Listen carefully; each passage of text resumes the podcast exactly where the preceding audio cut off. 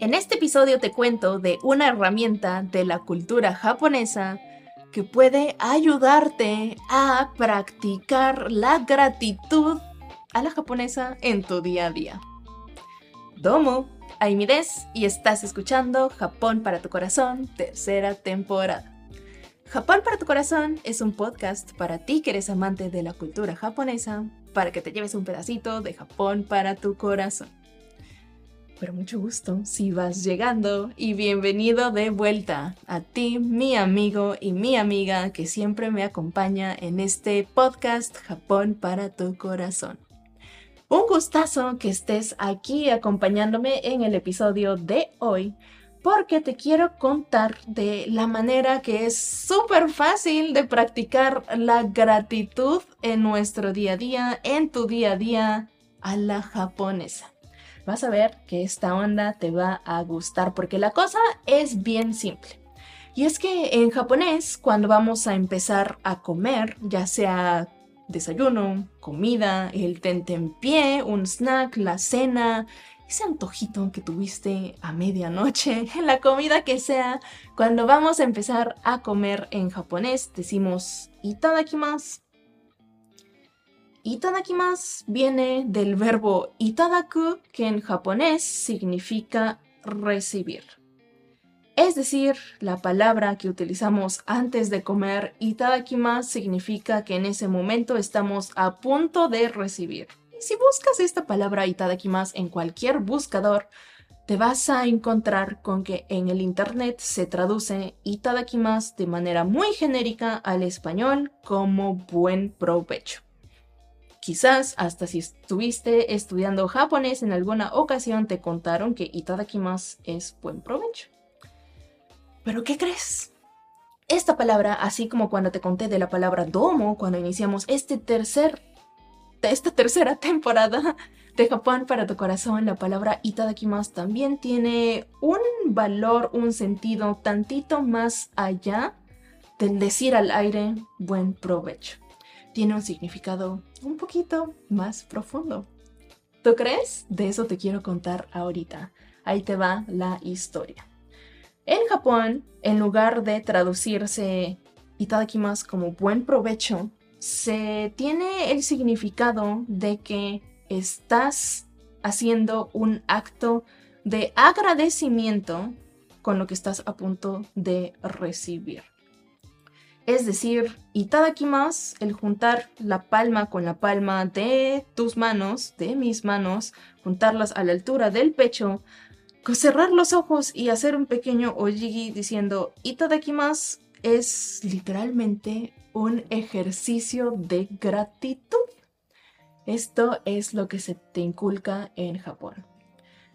Ahí te va el porqué. El porqué es porque, como ya te he contado en varios episodios, Japón, por su posición geográfica en el globo terráqueo y por su geología, está propenso a muchos desastres naturales. Terremotos, maremotos, tsunamis, avalanchas cuando llueve demasiado, literal, hay de todo un poco. De tanto hay que inclusive me animé a armarte en la temporada pasada todo un episodio acerca de qué hacer, cómo le puedes hacer tú si te toca algún desastre natural cuando estés por allá de viaje en Japón. Por cierto, te dejo el link en la descripción para ese episodio para que lo puedas escuchar también y estés preparado. Pero lo que voy es que Japón, por su posición geográfica, está propenso a desastres naturales. Por ende, históricamente ha habido muchos periodos de crisis en Japón. En Japón ha habido muchas hambrunas como producto de estos desastres naturales. Mucha gente desafortunadamente se ha quedado sin comer por mucho tiempo y la gente ha muerto por inanición. Históricamente se tienen los registros de esto. A esto súmale que Japón históricamente ha sido o fue un país bélico, porque ahora ya tenemos el artículo 9 de la Constitución. Sin embargo, históricamente, hasta que este artículo llegó a la Constitución, hasta que este artículo llegara a la Constitución, Japón fue un país súper bélico. Un chorro de guerras internas, Japón participando a diestra y siniestra en guerras, conflictos internacionales, y todo esto generaba falta de alimentos en la sociedad a lo largo del territorio nacional. Por ejemplo, creo que en uno o dos varios episodios ya te he contado que mi abuelita es sobreviviente de la Segunda Guerra Mundial.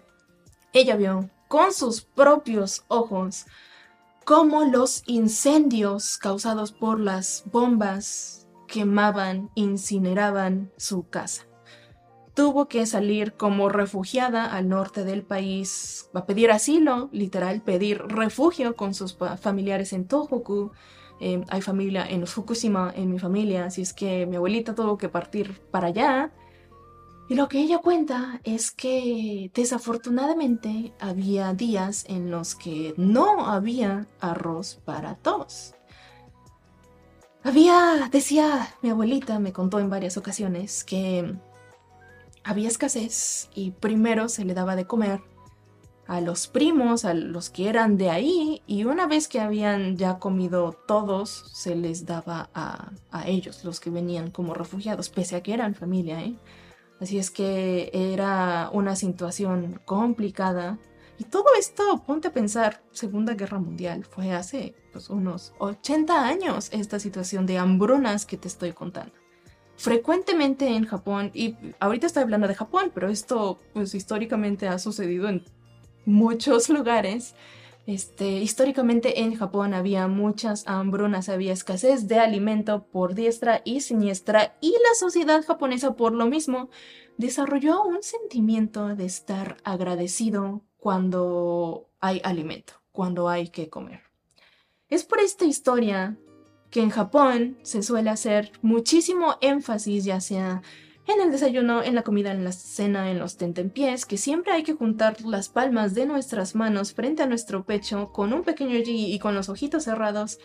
Hay que decir más, hay que decir voy a recibir, hay que decir pues este sentimiento de muchas gracias con todo el corazón. Porque lo que tenemos aquí enfrente no debemos dejarlo o darlo por sentado. Es decir, a todo lo que voy es esta palabra en japonés que muchos suelen traducir como buen provecho, es realmente la esencia, es que es un ejercicio de gratitud. Y todavía en Japón se inculca que eh, en muchas ocasiones sucedió esto en Japón y que siempre hay que agradecer, pese a que hoy en día tenemos este mundo globalizado en el que pues, es mucho más fácil conseguir alimento también cuando hay épocas de crisis internacionalmente llega ayuda al, al lugar en que tiene el, el, problema que está viviendo el conflicto, inclusive en Japón por, por mis rumbos pasas dos cuadras, hay un combini y te puedes comprar un onigiri. Sin embargo, en Japón todavía se inculca que hay que estar agradecido con lo que puedes tú tener enfrente. Hay que dar las gracias, también no solo con el alimento que tienes enfrente, sino con todo lo que tuvo que suceder para que ese alimento que tú tienes ahí enfrente pudiese estar ahí. Ah, así está la situación. Hay que dar las gracias a, imagínate, hablamos del onigiri, ¿no? Hay que estar agradecido con los campesinos, los agricultores que estuvieron trabajando en el campo de arroz. Hay que dar las gracias a los que eh, trabajaron en hacer la salsa de soya en la fábrica, los trabajadores de la salsa de soya. Quizás tu onigiri es de salmón. Hay que estar agradecido con los pescadores, con todas las cosas que tuvieron que haber sucedido. Ah, por supuesto, hay que recordar también quién hizo el onigiri, ya sea que haya salido de una fábrica o que lo haya hecho una persona, hay que estar agradecido con todo esto que tuvo que pasar para que esa comida estuviera en, nuestra en nuestro plato el día de hoy. Es así como en Japón se inculca que día a día se puede practicar la gratitud dos, tres veces al día, dependiendo de las veces que comas, porque yo como tres veces al día, cuéntame tú aquí en comentarios cuántas veces al día comes tú, quizás son dos, quizás es una, conozco ya varias personas que les gusta esto de el intermittent fasting, pero sí o sí comes una vez al día y sí o sí puedes practicar, expresar esta gratitud una vez al día. Y de esto te quería contar el día de hoy. Te quería contar que itadakimasu, por supuesto, significa buen provecho, pero le puedes dedicar unos segunditos a también sentirte agradecido. Sentirte agradecido con lo afortunado que eres de poder comer una, dos, tres veces al día. Así que te invito, te exhorto a que te tomes un segundo cuando digas buen provecho y también puedas practicar la gratitud porque siento que hoy en día, en este mundo tan apresurado que vivimos, a veces decimos, me falta tiempo. Me falta tiempo para esto, me falta tiempo para el otro. Me falta tiempo para practicar la gratitud. Pero puedes construir hábitos sobre los hábitos que ya tienes. Si ya vas a comer de cualquier forma tres veces al día o dos veces al día, el número de, veces que sea, pues puedes tomarte un segundito más para expresar gratitud y se dice que uno cuando está más agradecido puede ser más feliz, así es que pues vas a terminar escuchando este podcast siendo más feliz. Y de esto se trató el episodio de hoy. Si te gustó el episodio, me encantaría que te lleves más acerca de esto, de lo que es la cultura japonesa en su esencia. Ojalá te puedas quedar a escuchar otro episodio. El episodio, por ejemplo, que te recomiendo muy relacionado a este, es el primer episodio de esta tercera temporada que es acerca de la palabra domo. Así como te saludo todas las veces, domo. Ese domo también tiene un significado más profundo, de eso te platiqué en el primer episodio, te voy a dejar el link en la descripción.